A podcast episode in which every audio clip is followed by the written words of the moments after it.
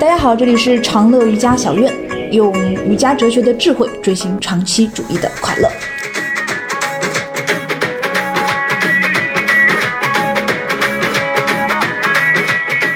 大家好，我是 Claire。大家好，我是燕。好，我们继续五大元素的话题。那今天可以来到了风啊，第、嗯第二大元素。对，风元素是什么呢？我们继续延续着啊，有了空元素之后呢，空间的移动中就会产生震动。这个震动呢，它就是风元素。那风元素的话，它的范文叫做蛙语。巴语，对，那风具有什么样的特点呢、它是一种表现出来是一种运动的、变化无常的、不确定性的。那么它代表了一种灵感的载体、信息的传递者，同时它还主宰着我们常常听到的 prana 气对对，生命之气，对五种 prana。那么象征它的颜色是蓝灰色，那么象征它的这个梵文的种子字是 yang。 ，yam 是新闻的种子音，哎，yang 它应该是应该是在眉心轮，没新闻。对，眉心轮。啊，这就是风元素的一些特点，所以我们很，你可以把物质界的这种风，可以看成它这种物质存在的一种风，但是它是在精微能量层面的。你比如说你的灵感乍现、灵光乍现这种，还有你的直觉，嗯，对，都是还有这风元素组成对，都是都是风元素的组成。所以我们说像，呃，如果是风元素主导的人，Vata 型的人，那么他通常就是在人群中我们讲过的，他是很有灵创感、造力很有创造力、对很有灵我们感，很多行业艺的术人家。对，你们好像有广告，你不觉得你们行业整个行业氛围，它其实在刺激你的风元素吗？是的，是的，是的。对，你要不停的接受信息，在看不同的媒体，来刺激你的这种创造力，刺激你的风元素。是的，这个可以讲个我们经典的故事，因为“自律给我自由”这句话是我们公司写的嘛，是那啊个 Max 写的。他是说，就是那天我们脑爆一起摇啊摇啊摇啊摇，突然之间自律给我自由，它是嗯蹦出来的。对嗯，所以就像呃风元素主导的我们所有念头的核心逻辑一样，它其实是无逻辑的，嗯，嗯，它是散乱，然后单点蹦跶。对对嗯，它就是传递者。是，然后其实，在我们冥想当中，其实是能观察到这一点的，嗯念头是怎么运作的，就是这样一个个蹦出来。对，这些就是风元素。对，啊，那么风元素在阿育吠陀中，或者说跟身体健康相关、跟你的身体相关的话呢，我们常常说的就是五种生命之气。哦，上行期、下行期那个。对对对，五种生命之气。那首先的话呢，就是 prana 啊，哪五种呢？prana 是代表着，我直接用它的范文来讲了啊。prana 它是代表着生命之气的一个总称。嗯，那在这里的 prana 呢，它是代表于我们的神经网络呀、肌肉群有关的那个 prana，它是指我们的肺部语言发音的器官，特别是你的肺部这个区域。那凭借着这种 prana 的力量，人的吸气过程才能够去自动的进行。嗯，明白了。对你想想，我们你每次吸气不是很用力吸的，对它是自动的。它经过我的头脑之外，对对对二，十它四小时在。它好像就是那么运行你的整个身体，运行你身体的时候，也不是我们去刻意进行的对，它都是好像是有一个外面有一个操纵系统，自然后助的一个自动的二十四小时到点儿该干嘛干嘛。那这个自动的这个力量推动的力量，都是风元素。明白了。嗯，所以你就感觉到那个风的特质，感受一下它，就知道哎，它是一个什么样的呈现。哇，那简直就是人类的生命本源哎，因为呼吸是就最重它要的。所有的这种推动之力，就它有推的力量，信息的传递。另外一个还有一个气呢，我们称之为下行气，嗯，叫阿帕纳。帕纳，嗯加上对 A 就是反义词。对对对，它主要是在我们的这个肚脐区域下，嗯啊，它是干嘛呢？就是排对， 排泄啊。你比如说你的这个大肠、对生殖器，这是包括你的消化系统，对对对，你的那个小便、大小便的排，然后我们女生生理期的这个向下去排，嗯这都是这个阿帕纳的作用。哦，汤姆老师跟我们讲过，其实生孩子也靠的是阿啊帕纳。对对对，所以啊，所以在这里我们要提到一个，很多会员问我生理期能不能练瑜伽，我们这边也开始孕产瑜伽。那么孕产瑜伽和我们常规的瑜伽最大的特点，包括生理期时候练瑜伽，就是这个阿帕那个能量。哦，怎么控制训练它？对对对，瑜伽和能量的相关的角度来说，在瑜伽练习中啊，我们要去激活你的中脉，需要把你的阿帕那的能量提起来。所以很多时候老师会说收束你的呃对底轮。嗯收束你的底轮，收束你的腹部，它其实是需要嗯把阿帕纳能量把它提起来。但是对于我们女生来说比较特别、啊，你其他时候可以提， 唯独两个时候啊，一个是你生理期的时候，啊我们希望它是排干净的你的经血，懂？所以不要做反向的收缩，对对对，所以的话嗯呢，就是生理期，可能有的同学身体不是很敏感，有些女生身体不是很敏感，嗯她觉得无所谓，我身体我还什么运动都我跑步什么都做的。嗯，作为瑜伽来说，我还是建议至少是你量多的前几天不要去做明，白那后面的练习的话，嗯你可以做一些，比如放松的这种舒缓的舒缓的这样练习去，就是帮他去排干净。他如果不排干净，那些精血积累到你的子宫中，积累你的身体中，久而久之都是有问题的。都是炸弹，这个我知 道，这个我太懂了。 是的，是的。还有就是在孕产瑜伽，孕产瑜伽练习过程中的时候，嗯，可能现在有一些妈妈也受到了这些知识，也是听到了知识很多，但是不理解后面的底层逻辑。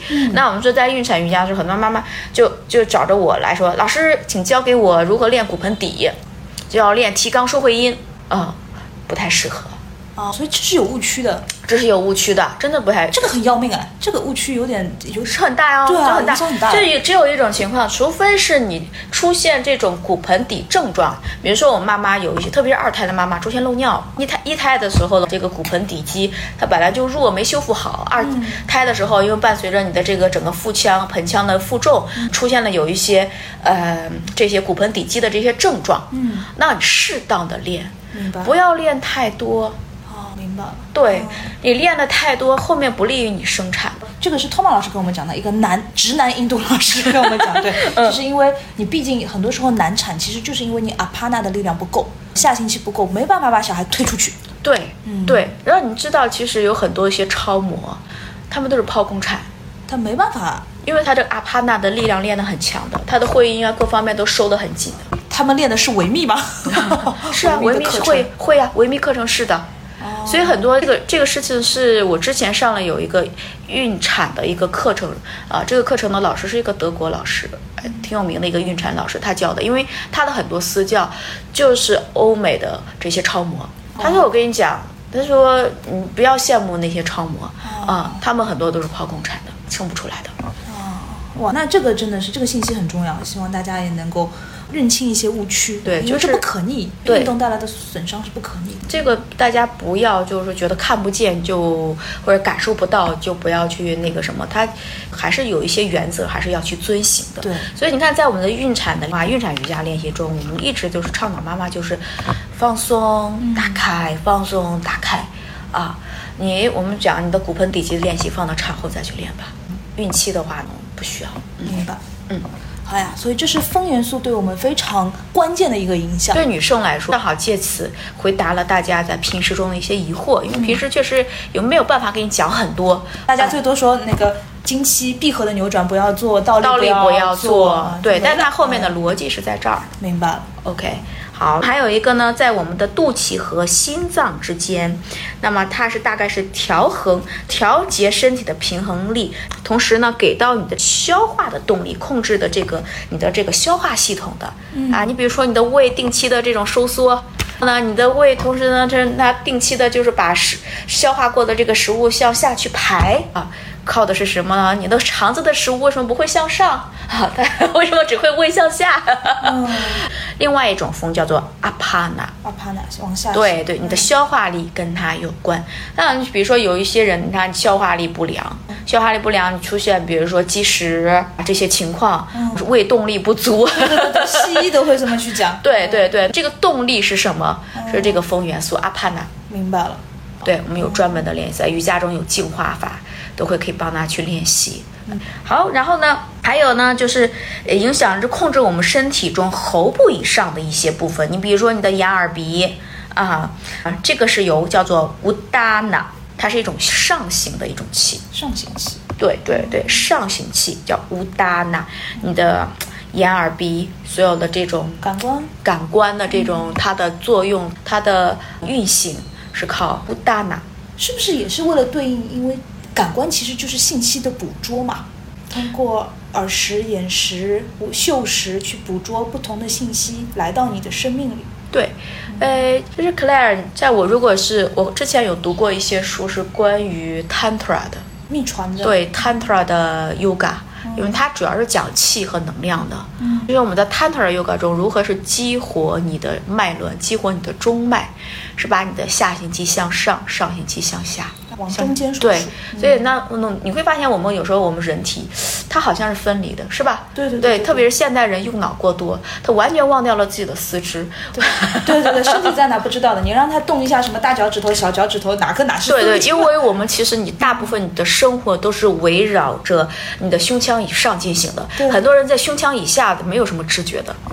那你胸腔以下没有什么知觉，久而久之就你胸腔以下的这些气就会弱，对，只有生病了才会知道。对，气嗯弱会出来呢，你的消化类的问题，对你的肠的运转蠕动问题，还甚至我们女生生理期的问题等等等等。对，接接踵而来。所以，嗯，我们去学习这些知识，你要要了解到，对，就要知道这个是古老的知识，告诉我你你你是由什么构成的，把它带入到你日常的体验中，带入到你日常的生活中，然后带入到你去看待自己、看待生命的这样一个视觉中。明白。如果自己给自己画一个画像啊，嗯希望反映出来的不只是头脑里的这些想，嗯还有整个生命的全部。对对，那包括我们大脑的活动都是无大脑所构成的。明白嗯就现代人太刺激，太容易去刺激武大脑。懂？对就一方强势。对，包括我们你会发现，甚至我听到有些小伙伴他们在去练脉轮啊，或者是做一些脉轮冥想、脉轮瑜伽的时候，都恨不得自己把你的顶轮给开发了。呃，不要追求那个上面的脉轮，不是说不要追求，而是说不要刻意的去追求上面的脉轮。我们是由七个脉轮构成的，对，对你的根轮啊，这些海底轮、腹轮都非常非常的重要。好，明白了。嗯，不要只追求一种。对对对，不要追求都是第偏颇三眼大开或者顶轮天板莲花的打 开。你如果是在那个状态下，其实不好的，我们很容易进入到一些精神行为，啊懂的懂的 精神症状出来了。 哎，好，还是要有根基的。对对对，好。那么还有最后一种气呢，叫做哇呀呢。哇呀呢是一个遍布全身，是一个整体的一个气，它管着我们的四肢。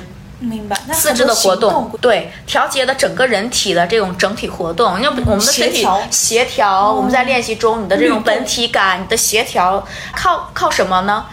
就是靠这个瓦亚纳，我们冥想课那个动态觉察力的练习，是不是就是这一块？是是的，啊，嗯，一部分也不完全是，那那个是侧重觉察。哦啊，这个是我们去讲起。那你比如说，有些人你就感觉到他对整个身体的协调力不是很好，对对对，小维就说他没有任何身体协调力。 对你做任何运动的时候，或者是做一些我们说攀岩呀，嗯啊，或做一些这种比相对来说比较复杂性的这 样一些综合性的综合性的这种运动的时候，你会发现自己这种呃协调力，这是靠什么？这个就是靠瓦亚纳。哎，我突然发现，我想起来，有些人跳舞就是好看，有些人嗯对，跳跳舞跳舞对不特对别重要。嗯跳舞就是跳不好看。那些朋友圈里发出来的视频， 我真的觉得，哎，这跳的好像四肢是散分开的，各各动各的。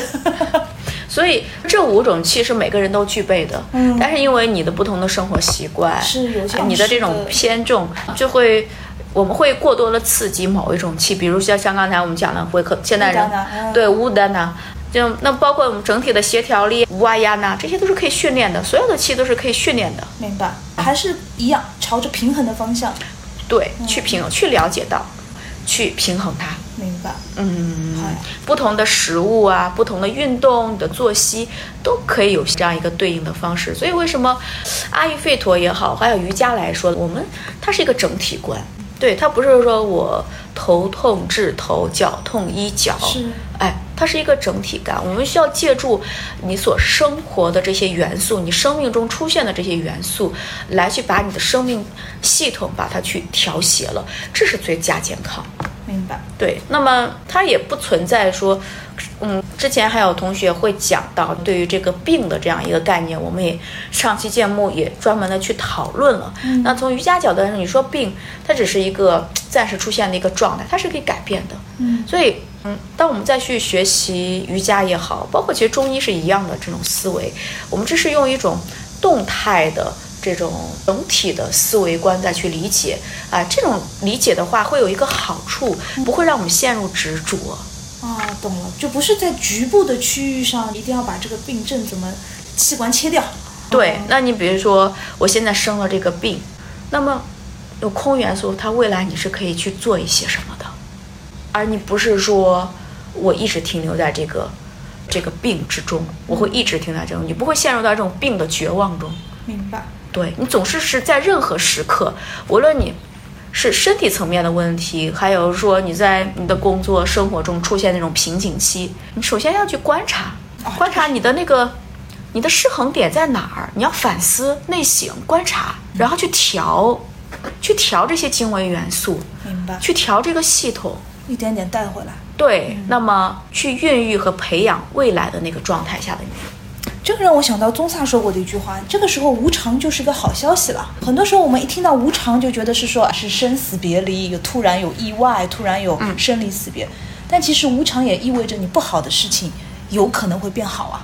我们所谓不破不立啊，而且总是它会就有是一些变化新中的会出现。你像印度的大神 Shiva，毁灭和创造之神，对，都是他。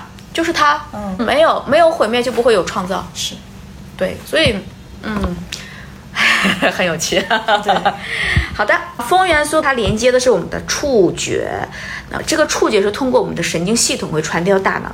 所以一个人的话呢，他如果是风元素，我们说对照到人啊，大家嗯关心的是自己的健康，可能对这些小动物啊、什么风元素、小树风元素不感兴趣，对自己的健康很感兴趣。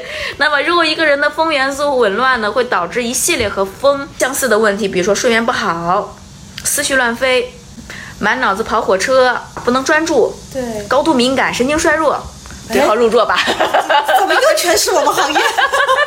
风元素，对呀，这跟你的大环境有关呀。是的是的还有你会发现，为什么在季节交替的时候，嗯这些症状都会出来？因为在这种季节叫，特别是春天哈，起风了，对这个风元素居居多啊。那跟我们中医也是一样，你看我们中医每次季节交替，就说哎关节都开始痛了，对是因为你的关节接收到了风元素。那这个风能量呢，如果是它是流动很好的时候呢，哇，它就会绝对是一个很很有灵感。嗯啊，充满好奇、快乐、自由自在，反应敏捷，感受力强。哇对，我还记得上次在那个病症观那一期，老师也讲到，风有一个很大的特点是没有方向， 对，自由。自由自在的，哦所以它对的轻，盈没有感束缚。对你像水呀、嗯，它会有一些衣服，会有一些束缚，包括火也是，对，风没有，但是它就是交聚不好，都各有利弊吧。对对对哎，，就稳定性的问题。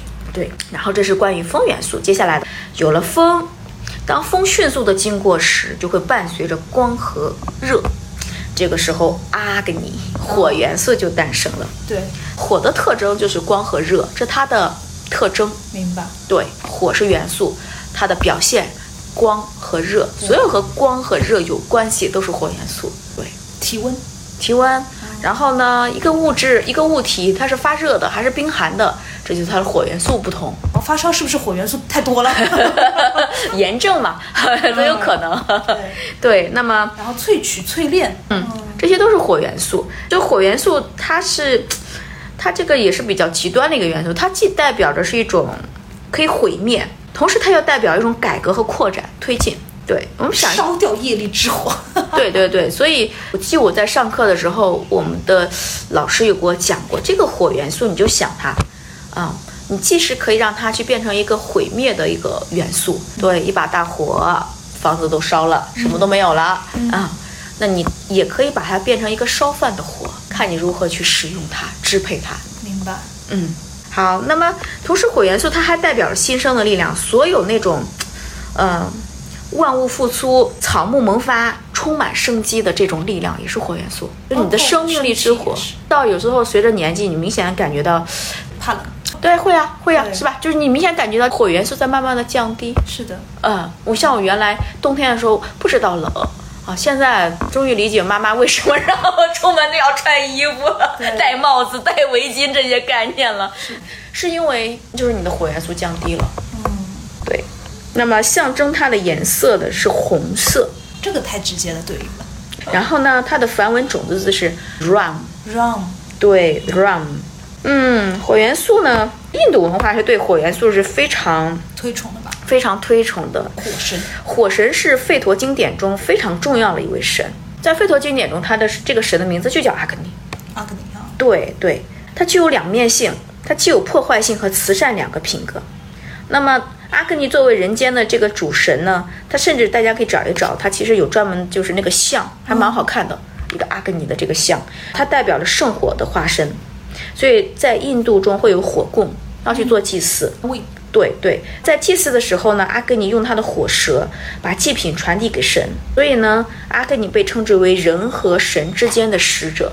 所以风其实是信息传递，但是不具备把人的信息带到神那里。对对哦，和神传递出来的还是火火。明白了。那么说到这，我又想起来，就是在传统的我们瑜伽教室中，都会供一个灯，长明灯是对，上长帝明吗灯、蜡烛啊这些的，啊，只要人在这个教室，是在 alive 的状态下，我们都会供一盏灯。这个灯其实就是代表着，它是和最高意识的一种连接。我发现一些小馆，就比如说像长乐小院这个习惯就保持的比较好，嗯但是因为很多现在商业化的馆嘛，人家开在大商场里，说实话其实不太见这种长明对灯。对对对，可能点蜡那个烛信号就出来 了，那个警报器就出来了。对，所以嗯，包括之前有会员还跟我讲过，老师你在房间里面点点一盏灯会不会不安全？嗯，干脆弄个灯泡嘛，有现在有那种灯泡的那个蜡烛， 那个长明灯点着又安全，那不一样。嗯对， 你做冥想，我们做过冥想的时候，你你盯着蜡烛看那个火，和你光看一个灯 泡，带给你的那种 那种说不出来的感觉，这还是差别很大是的。的，是的，是的。对，这这是这是火元素，它就是基本元素，最直接的。对，呃活活也得是活着的。对对对对，包括那么我看到，嗯，就是有一些地方就供一些神龛啊什么的，现在都是大家普遍是通电的那个灯泡儿。其实我觉得这个不够专业了啊、我比较挑剔。 对对对， 对，你是一个传递信息的嗯媒介，这个还是有一些传统，我觉得它是有一定道理的。 明白。嗯，好，那么火元素的话呢，它其实掌管的是什么呢？呃，它掌管着我们人体中的食欲、消化力、你的睡眠、智力和思考力。果然消化在里面，因为其实转化之力，一对些东西被你转化成了生命需要的元素，但其实我们自己能感觉到，有时候觉得这个胃火啊，或者我觉得就是说嗯太你旺了，对，又胃火太旺了，我胃酸太多了。其实你说有火吗？没有，但是你感觉是吧？我们即使没有没有学习过这些知识，但你就感觉到你为什么不说你肠火多呀？对就是对胃火有这种 fire，就是燃烧感呐、这种是灼烧感是灼很烧多感呀人对一个病理性的描述。呃，包括我们在消化食物的时候，你的这个呃胃火它旺不旺，它能不能消化得掉？我们怎么不说它的你的胃酸多不多呢？是吧？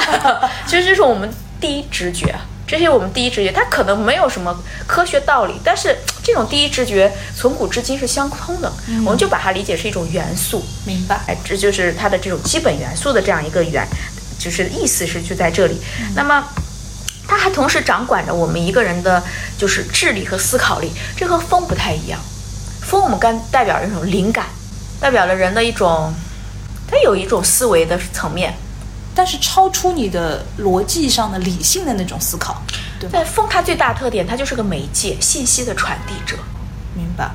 你的灵感是其实信息传递给你的。对对对，对，那智力和思考力，智力是什么？我去理解一个事物，思考一个事物，这是靠火 fire。逻辑能力，学习能力或者是思考的能力。所以，如果一个人 fire 比较低，你会发现，嗯，不爱学习， 不爱学习不爱思考。我们说的比较粗暴，但你会会这样子的。比如说像我，那我现在这个年纪和我十年前，我就看书学习的劲头确实是有有被打折扣。嗯，对，哪怕是同龄的人也跟差别就是很大。那同样的话，我们说这个 fire 是可以培养的，因为伴随着年纪、嗯 f i r e 它是在慢慢慢慢是有一个自然消退的。明白。对，但是你可以去培养的。对就是你比如，加把火，对你比如说你不断的去看书，不断的去培养你的智力和学习，嗯那它就是一直都 在。还有就练阿汤。 对你做一些 fire 有活力的事情，你会发现我们年纪大的时候越来越想不嗯想动，不想动啊，或者说安静啊，不下想来凑热闹啊，等等等等等等，感觉热情也少了。对热情上就感觉慢慢慢慢消尽了，清静了。对对对 对，趋于稳定。对，呃，从另一个角度来说是 fire 少了。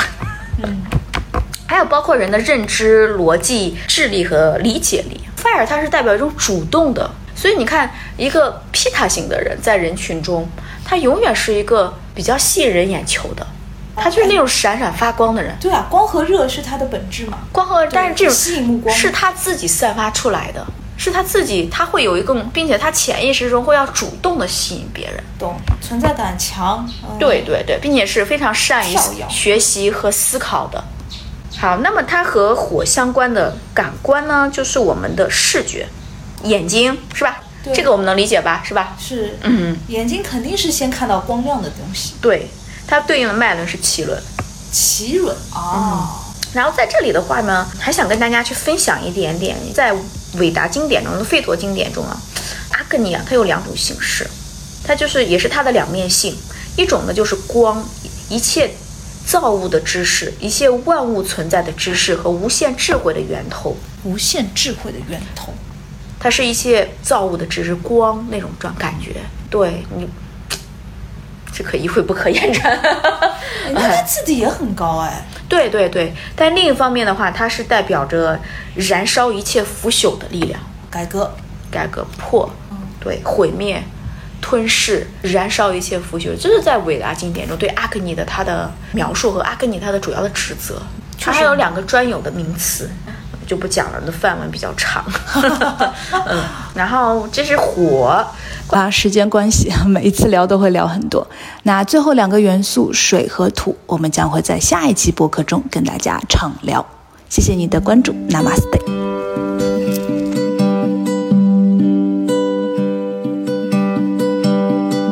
Namah Shivaya Shiva Om.